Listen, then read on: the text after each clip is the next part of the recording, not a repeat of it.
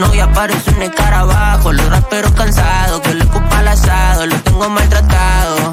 Oh, solo dejo que me ganen si se trata de beer. Siempre ando con guitarra como si fuera un fogón. Tengo un par de hijos, yo le digo mi pichón. Bueno, ahora sí, estamos al aire. Lo venía diciendo, está el amigo Bro Carrey, también conocido como Carrito. Estaba en la radio, ahora está en el estudio. ¿Cómo estás? Buen día, banda, ¿cómo están? ¿Todo bien? Bienvenido. Enviando tu remera de gatitos. Una remera de increíble. gatitos espectacular. La traje para que la mencionen. No esperaba Nah, no, menos. es Muchas espectacular gracias. esa remera. Muchas gracias. ¿De dónde salió? Eh, no sé. ¿La hizo yo- alguien amigo tuyo? Ah, la Sí. compraste por ahí. No, yo se la robé a mi chica. Ah, perfecto. Eh, eh, yo le robo de ropa a mis amigos siempre. Es como una, una remera negra, la voy a escribir. Después igual la van a ver en Stories seguro. Medio de Con- tía, me gusta, por eso. Hay algo de eso. Hay algo de sticker de tía. Sticker de tía. Sticker de tía de Muchos WhatsApp. stickers de tía juntos. Muchos stickers de tía. Efectivamente. Y están todos mirando. Hay como aparte. 10 gatos hermosos, eh, chiquititos los de abajo y cada vez más grandes, hasta Claro, que claro. corona con un gran gato arriba. Sí, sí, sí. Y mientras digo esto, hay un segundo gol de Uruguay. Mire, cuando estábamos al aire antes, había penal para Ghana. Entre que nos fuimos al aire y volvimos, Uruguay está ganando 2 a 0, lo cual Vamos, nos pone muy nomás. contentos. Vamos Uruguay nomás. Y a la vez este, empató Corea a Portugal, 1 a 1. ¿Dónde vas a ver el partido mañana? Eh, en el estudio de Bohemian, en la oficina, con toda la Ripga. Qué lindo. Nos vamos a juntar. Lindo sí. plan. Muy buen plan verlo en un estudio porque Sí. no tienen delay con los goles. Aparte, aparte, no tenemos Van delay. Porque, ah, porque están Sí. encerrados. Entonces no importa a qué hora ven Sí. el Igual la, como- la oficina no está acustizada, o sea, no es el estudio de grabación, sino es Ah. como la oficina de Bohemian Group del sello, Entonces, eh, para que tenemos un estudio de fotografía ahí aparte, eh, pero no está acustizado, pero igualmente tenemos ahí antena. antenita. me Hicieron parece. antena con- Sí, sí, sí, sí, y, y no, no llegan. Es clave lo del delay. Es, Sí. es lo peor del mundo. A mí me pasó ya que me gritaron un par de goles eh, el otro día contra. ¿Cuándo fue? No, claro, los goles de partido contra México los escuché afuera antes que, que de verlos yo. Una porquería total. Yo confieso que en el partido de Polonia igual dije, grítenme, no pasa nada. Me voy a poner contentos con los gritos que Claro. anticipo. Bueno, ya que estás, que mencionaste, arranquemos por ahí. Eh, quien está acá con nosotros es Carrito, que va a estar en la fiesta Fervor el sábado 10, presentándose ahí en vivo. Bien. Y va a ser una magia espectacular. Sí. Y arrancaste hablando de Bohemian. Charlemos un poquito. El otro día estuvo Mami por acá. Sí. Estuvo Dylan la otra vuelta hace un tiempo. Qué lindo grupete humano. Sí, somos una familia, la verdad. Eh, yo siempre digo que somos los Rodríguez porque estamos siempre juntos, vamos a todos lados juntos. O sea, somos un grupo de 20 personas que se mueve así, en colectivo. Eh, y nada, estamos hace ya casi cuatro años, tres años laburando todos juntos y medio que muchos nos conocemos desde hace ese mismo tiempo. Eh, y cada vez es todo mejor y cada vez es todo más grande y cada vez estamos más unidos. Eh, bastante único. Una pregunta. ¿El grupo tiene un gen físico? ¿Hay un lugar donde de los 20, 14 ya se conocían? Tipo una plaza, el colegio, No, no, Un internet. Kiosco. O sea, un foro. o sea, la Ripgan cuando nos conocemos eh, es como que yo conozco primero a Quentin, que ya nos conocíamos más de chicos, y después Dylan nos conoce por YouTube porque escucha un tema nuestro y nos habla, y así, y después se fueron conectando, no sé. Eh, eh, una Sara y Taichu venían a los shows.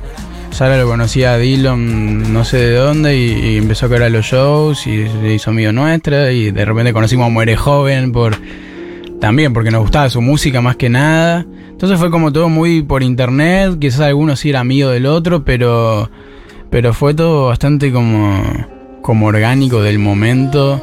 Orgánico y Eh, selectivo igual, porque todos son sí. se eligieron puntualmente y se siguen sí. puntualmente artísticamente. Totalmente, eh, o sea, fue un proceso de selección natural, digamos, el que vivimos, porque en un momento éramos muchos más eh, y Ah, se mira. fue ahí filtrando la situación. Fue, quedan- fue, fue depurando. claro, sí, o sea, lo que tenemos ¿Pero que por como conflictos o porque hay No, gente lo que, no tenemos siguió laburando? grupo- lo que tenemos como grupo que yo, lo hablamos entre nosotros, que es como bastante flashero, es que la gente que no que no entra es como que se va sola. Como Ok. que no, no es que hay un conflicto particular siempre, es como que de repente la gente. Claro, que no es un gran hermano. Para nada, para nada. Somos aparte personas muy respetuosas y, y demás, pero la gente que, que no termina de encajar es como al tiempo se termina yendo Ok. eh, por su cuenta. ¿Cómo ves el, el crecimiento que fueron teniendo en todos estos años? Este, bueno, claramente hay, hay un, hay una cosa con Dylan que es muy, muy fuerte lo que está pasando, pero a la vez todos realmente van creciendo, van generando también además como su sonido. No es algo homogéneo lo que ocurre en Rip Gang o en la Bohemian. Este, como que cada uno va desarrollando. El otro día hablábamos con Mami antes de que haga su Niceto y ella tiene como un sonido como popero, medio Sí. bedroom pop, pero medio indie también. Sí. Este, vos haces otra cosa más, reggaetón dembow prácticamente. ¿Cómo es que, que bueno, eso, que cada uno va armando su sonido, pero siguen colaborando. Y somos todos muy auténticos y la premisa desde el comienzo fue eso. O sea, vamos a hacer un colectivo en el que cada uno puede hacer lo que se le cante el culo. Eh, o sea, cada uno tiene sus gustos por su lado, su, también su historia por su lado y, y vamos evolucionando cada vez más cerca de, la esencia de cada uno. Eh, creo que eso es también lo que nos hace como colectivo únicos. Porque después tenés colectivos artísticos que tienen todos un estilo y, y son como todos abanderados de ese estilo, pero nosotros tenemos, bueno, estoy yo y después, no sé, está K4, que somos muy contrapuestos, pero al mismo tiempo compartimos eso de, de tener un sonido bien trabajado y llevarlo adelante. Eh, yo creo que es algo muy, muy lindo que tenemos. Y flashean un poco, te da un poco de vértigo por ahí el, alcance que están teniendo, etcétera, o lo viven con, con naturalidad. Eh, para mí es súper lindo. O sea, Porque a su vez hay otra generación anterior que está a su vez, bueno, no Sí, sé, más, viste, los más, venían del sí. quinto escalón, etcétera. Duki ahora viene a ser cuatro Vélez, o sea, es una demencia Crazy. total. Sí, o sea, de hecho, eh, vengo teniendo un par de problemas así, literalmente vértigo. eh, por eso, porque es como. De repente tenés mucha exposición o. o de repente le decía, la otra vez estábamos súper tranquilos tocando para 2.000 personas, como si estuviéramos en el patio de nuestra casa, la otra vez en Vorterix, toda la Claro. Riven. Y en el momento te cagas de risa, pero después cuando te bajás decís, ¿qué está Che. pasando? Tipo, hace un par de años tocamos para 20, ¿entendés? Eh, y de repente todo lo que haces está observado. Che, Eh, y, y el- la importancia del colectivo, como dijiste muchas veces la palabra colectivo, y a mí eso me, me reinteresa porque Claro. para mí es algo re nuevo en, en la música eso, Mm. En la música de los últimos años. Como que todo se había vuelto muy individualista y muy de tratar de que te vaya muy bien con tu carrera, Claro. sin importar qué pasara con el resto de, de la escena artística.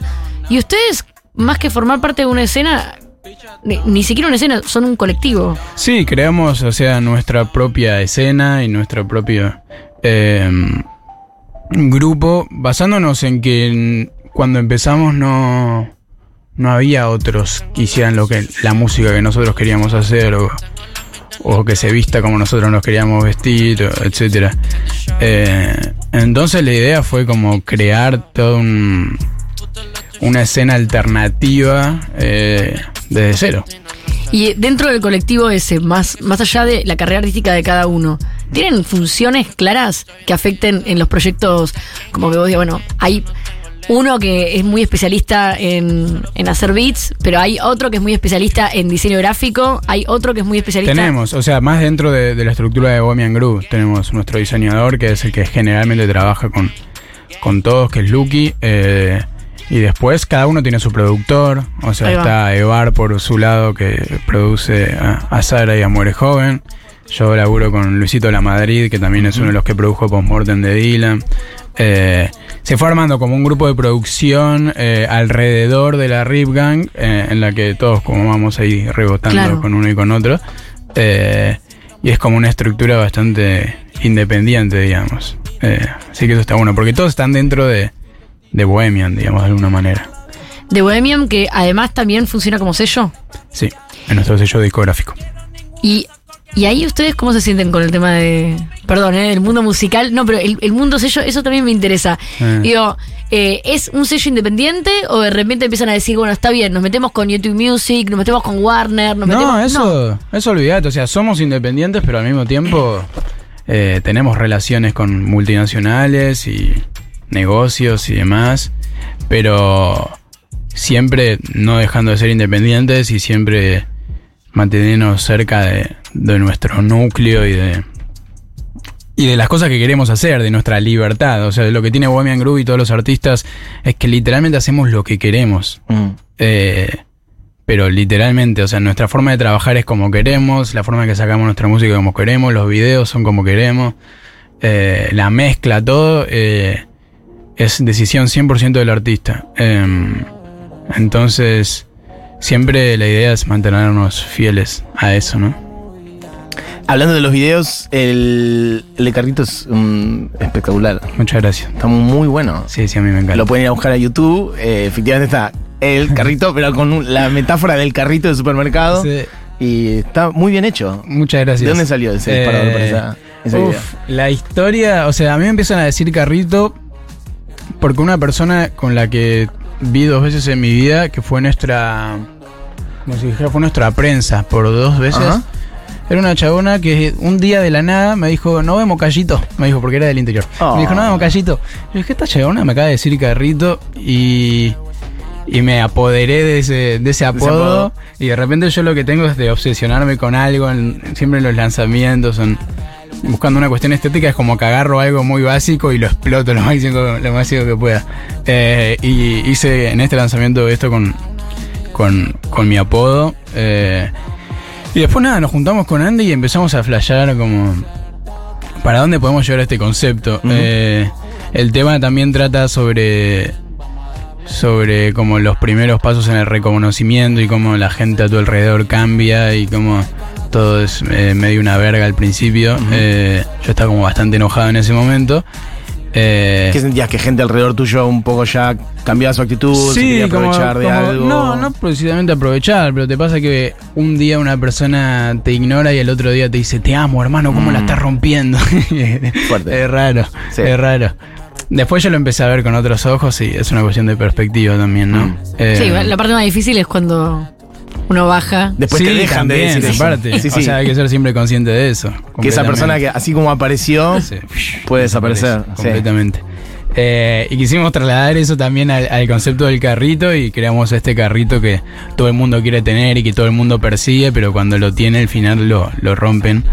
Eh, y nada, quedó un videazo, la verdad. Yo estoy muy ¿Y el sonido en, en sí, vos te definirías como alguien que hace reggaetón o no te encasillarías ahí? Eh, sí, digamos que soy un reggaetonero un poco raro. ¿Y qué influencias tenés? O sea, ¿quiénes son tus reggaetoneros? Pasa que yo soy un reggaetonero que no tiene influencias reggaetoneras, Ok. ¿entendés? Eh, o sea, este tema que hicimos es como una especie de embow dominicano, pero inspirado en Kanye West, en Jesus, que es uno de mis discos favoritos. Tremendo, Sí. Eh, y, pero bueno, lo hice muy inspirado también en el dembow dominicano. Yo escucho mucho, no sé, Jaraca Kiko, Toquilla es la más conocida actualmente. eh, y demás. Después del reggaetón escucho mucho. Escucho mucho de lo viejo y tengo un par de, de, de cantantes más modernos que, que me gustan mucho. Me gustan mucho los reggaetoneros chilenos, ahora que está Mira, toda bastante de moda. como por Eh, ejemplo, ¿quién? el Marcianeque, el Marcianeque, Chris MJ, AK420 se llama uno. Bien. Eh, después eh, tuve un momento que era muy fan de Fade, que es colombiano. Perfecto, es un mundo que Eh, desconozco por completo, así que estamos es, tomando es- nota. Es un mundo increíble, es un mundo increíble, lo, lo tienen que investigar. Eh, pero también estoy muy, muy contento porque en Argentina realmente se está, se está creando un sonido del reggaetón, siendo que todavía están haciendo, todavía no hay un sonido, eh, digo, como un reggaetón de ide- una- acá. Una, identidad. eh, yo también, mi idea en mi proyecto es como crear, por lo menos de mi lado, eh, un sonido que, que tenga una identidad Mm. nuestra. Bueno, está bueno eso. Hace veintipico de años empezó a pasar, por ejemplo, con la cumbia. La cumbia explotó acá en. Argentina, la cumbia, la cumbia villera, y si bien la cumbia es colombiana y se extendió por todo el continente, hay algunas cumbias que vos las escuchás y decís claramente esta cumbia es argentina. Puede pasar eso tranquilamente con el Sí, reggaetón. la cumbia romántica de acá. Total, la cumbia santafesina, la cumbia dulce, Total. la cumbia villera. ¿Por Total. qué no? Bueno, contale un poco a la gente qué se van a encontrar, por ejemplo, el sábado 10 en la fiesta. Se van a encontrar con. ¿Cómo sos en vivo? Una persona que corre por todos lados, una persona sensual, tranquila, una Vamos a ver persona cómo me quieta. siento ese día. Yo tengo, yo lo dejo así, me muevo bastante por instinto. Si ese día estoy para correr y cabecear el escenario, lo voy a hacer. Eh, a veces estoy más tranquilo, pero soy una persona que pone bastante toda su energía. O sea, yo termino todos los shows al borde de desmayarme, para que Bueno, tengan perfecto. una idea. Eh, pero sí, yo voy siempre en plan divertirme yo primero, ¿entendés? Siendo que para que la gente la pase piola, la tiene que pasar piola uno. Eh, y antes de salir siempre me recuerdo como, bueno, vamos a jugar un rato. eh, como si estuviera en mi cuarto ensayando con mis amigos. De una. Eh, Y el. en- bueno, sonaba antes cuando entramos, eh, orgánico, el tema que hiciste con Dylan. Sí. Bueno, que fue una bomba. ¿Qué fue para vos? ¿Qué representó para ¿Te cambió un poco la vida hacer ese tema? Sí, sí, sí, sí. Eh, Dylan, la verdad es, más allá de que es un amigo súper cercano, es familia, es uno de mis artistas favoritos. Eh, y al momento de que él me dijo hacer un tema, yo dije, "Oh, la voy a romper. Y lo hicimos el año pasado, hace como un año y medio ya que lo hicimos. Ah, mirá. Sí, lo hicimos hace Tienen más tiempo de lo Lo que. hicimos, te diría, en abril de 2021 el tema. Ajá. Y salió un año después, claro. Eh, y salió súper orgánico. ¿Y eso porque por una cosa. ok. Pero por una cuestión de estrategia, de decir vamos a guardarlo, Sí, o porque sí, sí, no estaba terminado. Eh, yo trabajo de una manera así como muy estratégica y como vamos, estoy haciendo un disco hace dos años eh, que sale el- en marzo del año que viene y Orgánicos fue el primer corte del disco eh, y siempre vamos posicionando los lanzamientos de una manera que tenga sentido. Eh, Que es Buenos Aires Motel, ¿no? Buenos. Aires Motel. Decís que sale en. Sale en marzo de 2023. Ok, bueno, ya no falta tanto, faltan. No falta nada, estamos Cuatro cerrando meses. el Meses, disco. Cuatro meses. Estamos cerrando el disco, la ansiedad que manejo no tiene nombre. Ok. bueno, em, toda la gente eh, ya sabe, sábado 10, eh, en, ahí en el CEAR Media. ¿Has hecho alguna fiesta ahí? ¿Ya alguna vez has estado en alguna fiesta en el CEAR Media? ¿Sabe que no? Es un lugar divino. Fui a mover el culo un par de veces, pero no, nunca toqué ahí. Ok. Es muy lindo, es muy lindo el lugar, muy grande. Es lindo, es grande. Es un regio lugar donde ya venimos haciendo fiestas. Ahí nos encontraremos sábado 10 de diciembre y va a estar Carrito, este, bueno, metiendo un poco de todo. Ok. Sí, sí, moviendo el objeto un rato. Bien, perfecto. Bueno, gracias por pasar. Gracias a ustedes por, la invitación. Eh, te felicito por tu remera. Besito, muchas gracias. Y vamos con todo. Este, ese día, eh, no, el día anterior, si Argentina, no estoy pensando con el yo todo lo pienso en claro el mundial. Si, eh, se- si avanzamos, el viernes son los cuartos de final. Así que. No digamos No, no, no, no sé, digamos no nada, no nada. no se calcula eso. Vamos a estar bien, vamos a estar bien, vamos a estar bien. Gracias, Carrito, por pasar por acá. Salimos con Carrito, justamente, ¿o no? Vamos. Ahí está.